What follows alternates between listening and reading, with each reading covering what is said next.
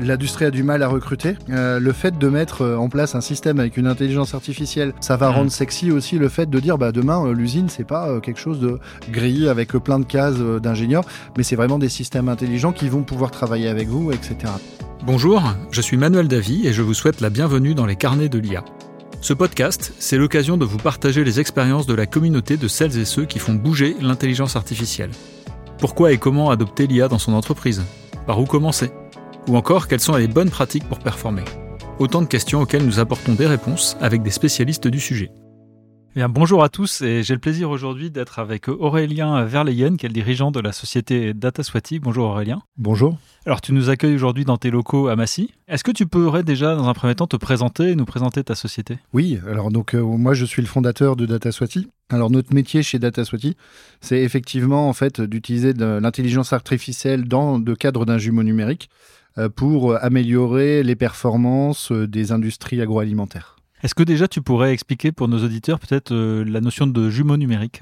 Oui, la notion de jumeau numérique, euh, nous on est des jumeaux numériques empiriques, c'est-à-dire qu'on va apprendre euh, à faire fonctionner en fait une usine physique mais dans un monde numérique. Donc nous en fait on se base sur les données et on les simule et ça nous permet en fait de comprendre comment fonctionne l'usine et de pouvoir justement aider à améliorer sans avoir à faire des tests physiques. Est-ce que tu peux peut-être nous donner un exemple concret euh, d'une application d'un jumeau numérique dans l'industrie? Ah bah exemple sur une usine en plus intéressante puisque assez ancienne hein, qui date des années 60 sur lequel en fait on vient greffer euh, notre jumeau numérique et on anticipe euh, du moment où on fabrique le biscuit son épaisseur en sortie du four. Donc entre le moment où on le fabrique et le moment où on le sort, il se passe entre 20 minutes et 35 minutes, ça dépend des temps d'attente et des, vitesses. c'est pas un biscuit alimentaire Si c'est un biscuit C'est un alimentaire biscuit alimentaire, c'est un biscuit que vous connaissez bien, euh, qui se mange. Alors peut-être moins quand on est grand, mais quand on est plus jeune, euh, on le mange souvent. Et donc ce biscuit-là a une épaisseur cadre, et, et l'idée c'est que trop gros, bah, le, le- le paquet ne va pas se fermer. Ah oui. Et trop petit, euh, le paquet en fait, enfin le, le biscuit va se casser. Et donc il va avoir un retour utilisateur. Donc l'idée c'est de maintenir ce calibre. Et euh, on a plein d'aléas, euh, notamment dans le four, mais notamment pendant qu'on mixe euh, les farines, enfin tout ce que le produit a vécu, plus bah, notamment une chose importante chez eux, la pression atmosphérique, les températures qui vont impacter. D'accord. Voilà. Et donc le réglage de la machine pour avoir le biscuit parfait est, est, j'imagine, très complexe. Ça échappe peut-être également à la modélisation avec les équations de la physique. Exactement. En fait, c'est un ensemble de facteurs qui ne sont pas toujours au même endroit. Donc, en fait, en fonction des moments, on va pas donner les mêmes consignes de réglage. Ça peut être soit dans le pétrin, ça peut être soit directement dans le four, ou voilà. Donc, Hmm. en gros, effectivement, une modélisation mathématique va être intéressante, mais va souvent être limitée. Nous, on va plus comprendre toute la dynamique. Oui. D'accord. Donc ça, c'est un exemple effectivement pour la fabrication de biscuits. Est-ce que tu as le sentiment que les, les jumeaux numériques sont un outil qui est en train de se mettre en place euh, plus largement dans les industries et, et peut-être dans, dans celles que vous adressez directement chez DataSwati Alors euh, oui, bah, l'enjeu c'est à partir du moment où vous voulez mieux comprendre votre process et que vous avez beaucoup d'expérience. Nous on travaille avec euh, Soufflé par exemple, Mhm. donc dans les malteries. Et là euh, vous avez une expérience formidable en fait. Vous avez un savoir-faire énorme. Mais quand on veut gagner et gratter encore quelques points de productivité et notamment en ce moment avec les enjeux énergétiques, Ouais. et ben en fait on veut aller plus loin dessus et on a besoin de l'assistance d'un jumeau numérique pour mieux comprendre et mieux réagir. Oui. pour pouvoir optimiser. Et donc pour ça, évidemment, on a besoin des datas et ça nous amène à notre première question. Vous avez un message. Bonjour Aurélien. Dans le secteur de l'agroalimentaire, on est vite confronté à une quantité assez importante de données, que ce soit les ingrédients, les dates de fabrication des produits, les, les distances parcourues. Comment faire passer dans les équipes l'importance de bien saisir les données Alors ça, c'est euh, c'est une très très bonne question pour le coup.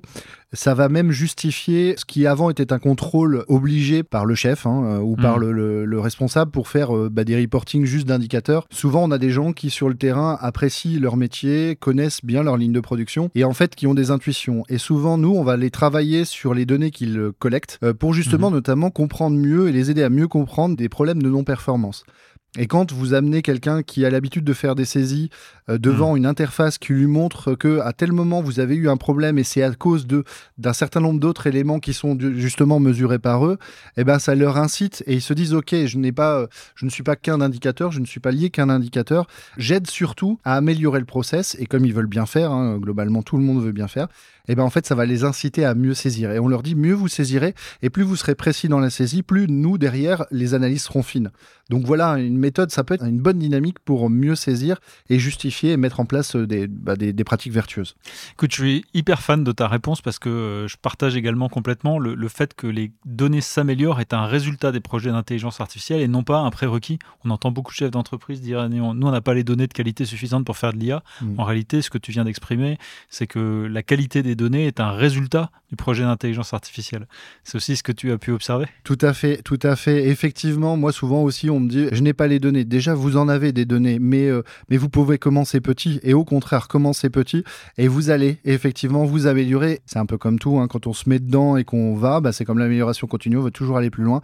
Et bah, pour la donnée, vous allez améliorer votre donnée intrinsèquement et vous allez même pouvoir mettre hmm. en place une dynamique vertueuse. Et ça, c'est effectivement intéressant. Donc, faut surtout pas se dire au départ, je n'ai pas les données. Tout à fait. C'est vraiment une question qui est clé.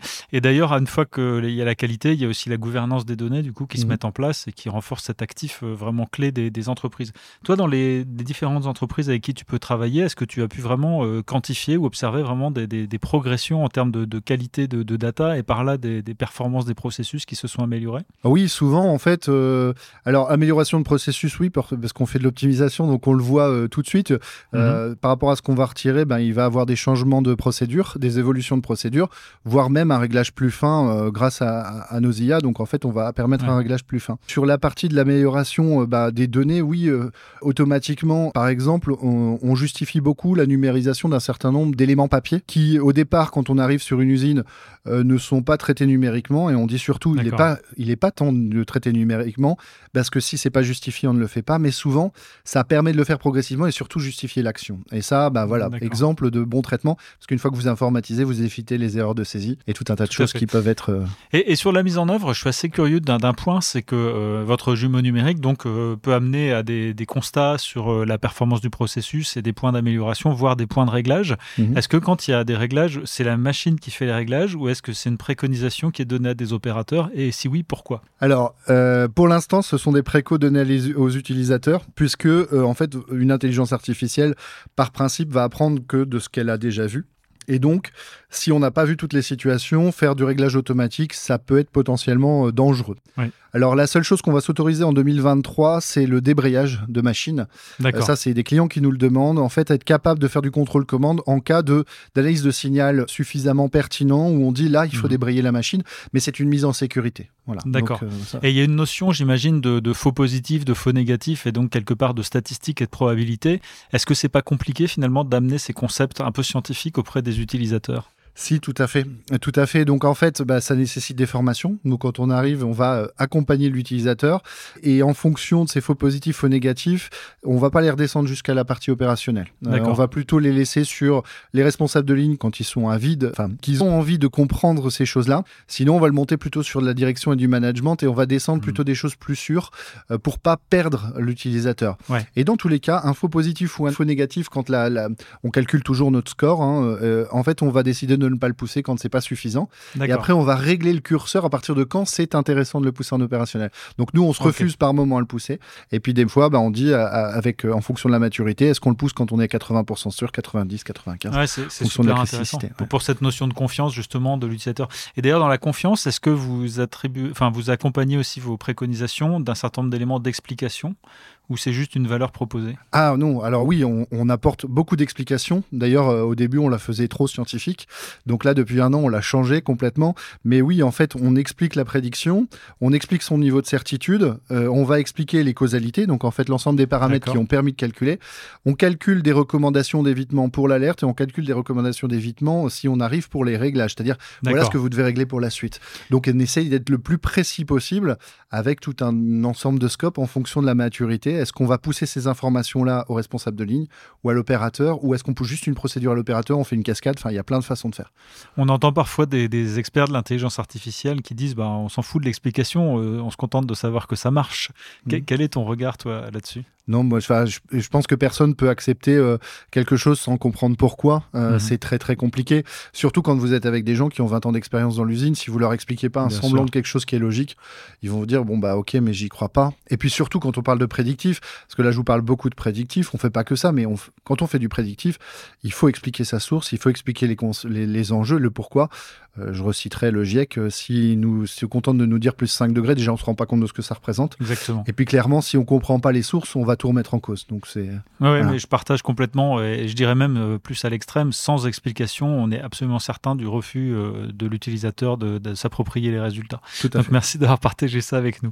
Euh, ça nous amène du coup à une deuxième question qui, je crois, est en lien avec l'impact des solutions comme la tienne sur les consommations énergétiques. Vous avez un message. Rebonjour Aurélien. J'ai vu que chez DataSwati, vous voulez améliorer la performance et la décarbonation dans l'industrie agroalimentaire. Or, les solutions d'IA sont elles-mêmes parfois gourmandes en énergie. Comment on s'assure au fond qu'à la fin, les économies d'énergie réalisées grâce à l'IA sont pas contrebalancées par les émissions provoquées par l'IA Très bonne question. question d'équilibre. Exactement. En fait, tout est question de calcul et question d'équilibre. Euh, donc, effectivement, nous, par exemple, euh, là, bah, aujourd'hui, on a un sujet, euh, c'est d'actualité.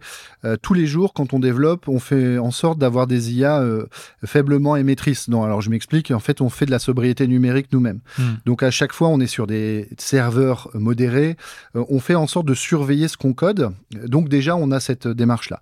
Après, quand vous travaillez dans l'industrie, et notamment par exemple avec des, gens qui font du malt, les énergies et les rapports énergétiques versus ce que nous on consomme, bon, on en est très loin potentiellement. C'est un rapport de quoi? De 1 à 2, de 1 à 10, de 1 à 100 De 1 à 100 facilement de 1 à 100. Voilà, sur des gros. Attention, sur des petits, on peut être différent. C'est-à-dire que sur mmh. des plus petits, où les consommations d'énergie sont moindres, on peut se retrouver plutôt sur des rapports de 1 à 2 à 1,5. Donc il faut être vigilant là-dessus. Euh, mais on mettra pas forcément les mêmes algorithmes en place. On sera pas au même niveau de maturité non plus. Donc pour moi, en fait, à chaque fois, l'équation est, est, plutôt bonne, mais néanmoins, ça n'empêche pas d'être vertueux sur la consommation énergétique de nos propres algos. Et ça, il y a plein de moyens de le faire, mais il faut le penser dès le début. Donc nous, depuis deux ans, en fait, j'ai une charte euh, et j'ai quelqu'un qui s'en occupe chez nous qui va s'occuper en fait de vérifier et de mesurer la consommation de nos, systèmes et vérifier à chaque fois de trouver le système le moins consommateur. Euh, et ça, bah, c'est un enjeu en fait, euh, en fait pour nous. On voit également dans les impacts de l'intelligence artificielle dans l'industrie, en fait aussi des nombreux impacts sur l'aspect économique. Est-ce que tu peux nous en dire plus sur ce sujet-là en termes de peut-être de gains sur les procédés, de coûts de fabrication, etc. Ah oui, sur l'aspect rentabilité, effectivement, euh, nous, à chaque fois, par exemple, chez beaucoup de nos clients, on va aller chercher ce qui consomme le moins. Donc là, en termes d'énergie, en ce moment, c'est toujours la moyen de faire avec le moins de consommation, mhm. quitte à débrayer ce qu'on est en train de faire pour le réallouer à un lot. Hein. ça, ça peut nous arriver assez régulièrement. Moins de pertes matière, elle a un retour sur investissement à chaque fois, puisqu'elle va euh, euh, nous prendre pour justement améliorer l'ensemble de son process. Donc oui, elle aura un retour sur investissement. D'accord. Et, d'ailleurs, euh, ça me fait venir une remarque, c'est qu'on dit souvent dans l'intelligence artificielle qu'il y a un impact sur l'aspect économique, hein, dont on vient de parler, sur l'aspect environnemental dont on mm. a parlé juste avant, et aussi sur la qualité des, emplois et l'intérêt des emplois. Est-ce que c'est quelque chose aussi que vous avez constaté chez DataSwati En fait, l'industrie a du mal à recruter. le fait de mettre en place un système avec une intelligence artificielle nous, en plus, on a, la chance d'avoir des interfaces graphiques, donc quelque chose de très joli à regarder. C'est sympa. Compatible tablette. C'est mieux que les ERP avec des cases vertes euh, et des curseurs qui clignotent. Exactement. voilà, verte ou gris, hein, parce que maintenant c'est plutôt gris, mais ouais, voilà. C'est et puis euh, nous, on pense euh, by design aussi, c'est-à-dire on fait de l'UX en fait. On, pense à notre utilisateur. Moi, je viens du monde du web. J'ai fait 20 ans dans le web, donc en fait, mon utilisateur, je lui mettais pas dans le mode d'emploi. Donc là, mon idée est la même. Et ben en fait, les jeunes adorent ça. Et clairement, là, il y a beaucoup d'universités en ce moment qui nous prennent euh, même notre solution pour dire ah ouais, ça, ça va donner, euh, ça va rendre sexy aussi le fait de dire bah demain euh, l'usine c'est pas quelque chose de gris avec plein de cases d'ingénieurs, mais c'est vraiment des systèmes intelligents qui vont pouvoir travailler avec vous, etc. Donc oui, c'est il y a du sexiness là-dessus. Donc un gros impact sur l'attractivité des emplois dans, dans l'industrie qui reste évidemment un, un enjeu majeur pour l'économie dans tous les pays d'ailleurs. Exactement, énorme. Merci beaucoup Aurélien d'avoir partagé ces, retours d'expérience avec nous. Quant à nous, on se retrouve dans 15 jours pour un nouvel épisode. En attendant, n'hésitez pas de nous retrouver sur notre site internet www.iahdf.org et sur les réseaux sociaux. Bonne journée à vous et à bientôt